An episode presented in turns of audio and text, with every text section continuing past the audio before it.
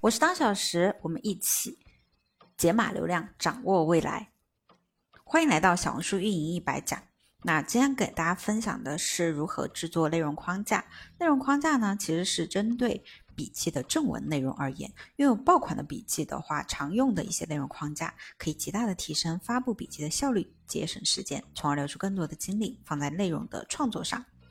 本节的话，我们主要从开头、中间、结尾和评论区四个部分，给大家详细讲述不同位置爆款笔记的创作方法。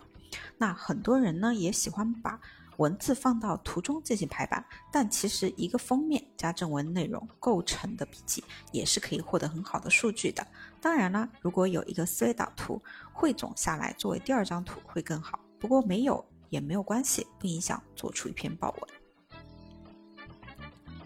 开头的格式的话，一般是会有痛点的引入，加上情景描述，加人设，加方法介绍，加点赞诱导，一定要记住这个格式啊！其实小红书上百分之八十的笔记都是这个套路。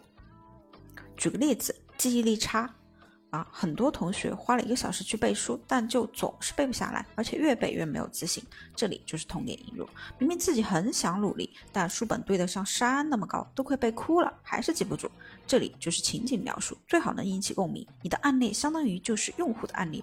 那作为多年研究学习方法的教育工作者，这里括号人设辅助，今天来就和大家分享某某某方法，超级干货，超级有效。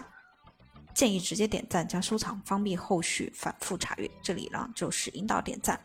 那这里开头的格式是这样，中间的格式呢就是讲知识点，那最好是三个左右啊。如果是汇总和谐那种的话，就越多越好。如果三个知识点当中，其中有一个知识点是重点讲，效果会更好。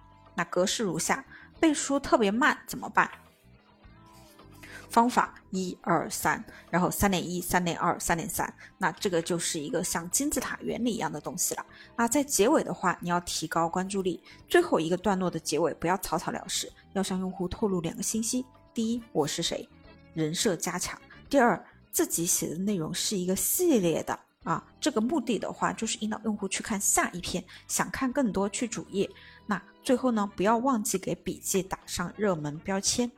评论区的话，置顶一段内容，话术可以为：我写的内容都是一个系列来的，收藏夹已经准备好内容给大家啦。这里就是引导大家去主页，可以从我的第一篇笔记看起，你会学习到更多。因为啊，用户从第一篇开始翻笔记的话，系统就会出现关注功能，